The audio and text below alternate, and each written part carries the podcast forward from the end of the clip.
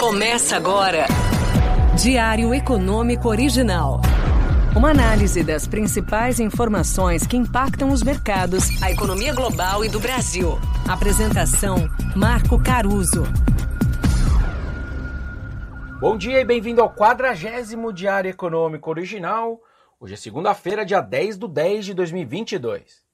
Semana repleta de índices de inflação e com destaque para Estados Unidos, China e Brasil. Começando por aqui, o consenso espera uma nova deflação do IPCA de 0,33%, o que levaria o índice acumulado em 12 meses a desacelerar de 8,7% para 7,1% no mês passado. Aqui no original, a gente espera uma queda um pouquinho mais acentuada, de 0,36%.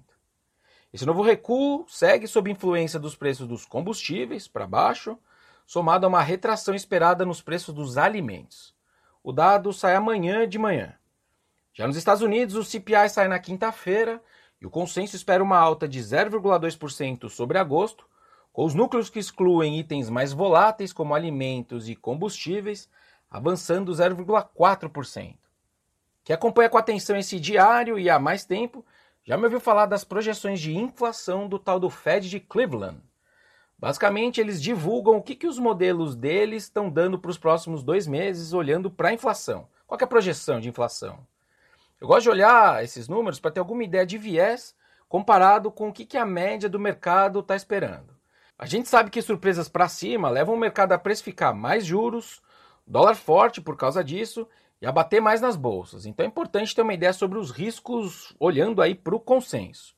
Enfim, esse nowcast do Fed de Cleveland sugere alta de 0,3% para o número cheio e de meio para o núcleo, ou seja, riscos de mais inflação, inflação mais alta do que o esperado.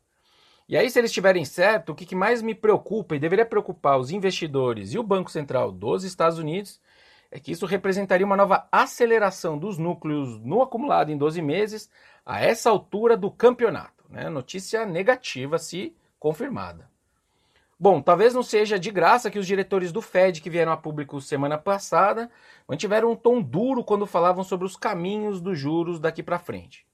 A renda fixa americana até ameaçou reduzir o juro básico precificado para final de 2023, levando aí de 4,5% para quase 4% no começo da semana passada, mas o Fed segue desautorizando qualquer movimento nesse sentido, mesmo com as luzes amarelas acesas por alguns dados de atividade que vieram mais fracos, como a gente tem comentado. Dessa vez, a minha interpretação é que a boia do Fed para os mercados vai demorar muito mais tempo para ser jogada, já que o desafio da desinflação, como a gente está vendo, não permite essa mudança de postura tão cedo. Falando nisso, essa semana a temporada de resultado nos Estados Unidos das empresas listadas em bolsa começa.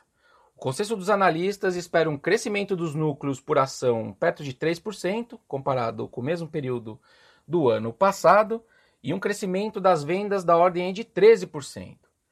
Seguindo a deterioração dos números da economia dos Estados Unidos, mas ainda sem sinalizar uma recessão iminente, eu entendo que é razoável a gente esperar uma redução nas surpresas positivas com os números das empresas, mas que ainda podem ser positivas, como eu acabei de falar.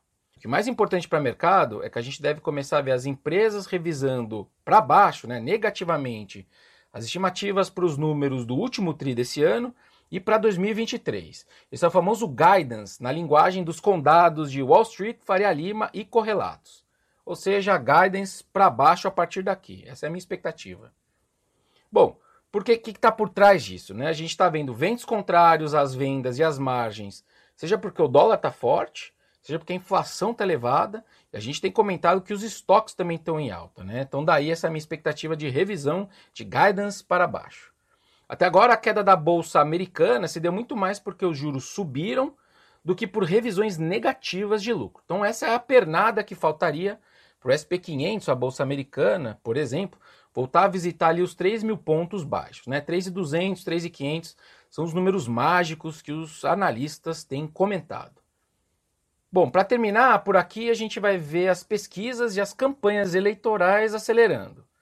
O saldo da primeira semana após primeiro turno não ajudou muito os economistas a mudarem o seu samba de uma nota só.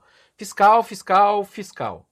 Para ficar com duas notícias, a Folha trouxe o deputado federal Alexandre Padilha descartando a chance do partido, PT, de apresentar uma proposta de regra para as despesas públicas ainda durante a campanha eleitoral. Lembrando que o Padilha é um dos cotados a assumir o Ministério da Fazenda em um eventual governo Lula. Já o jornal O Globo traz um cálculo dos próprios técnicos do governo sobre quanto custariam as medidas fiscais anunciadas pelo governo nessa primeira semana. Esses anúncios oficiais até agora movimentariam cerca de 16 bilhões de reais. Não sei se todos repararam, mas a gente viu uma medida econômica por dia até aqui nesse começo de segundo turno. Bom dia, bons negócios e sorte sempre.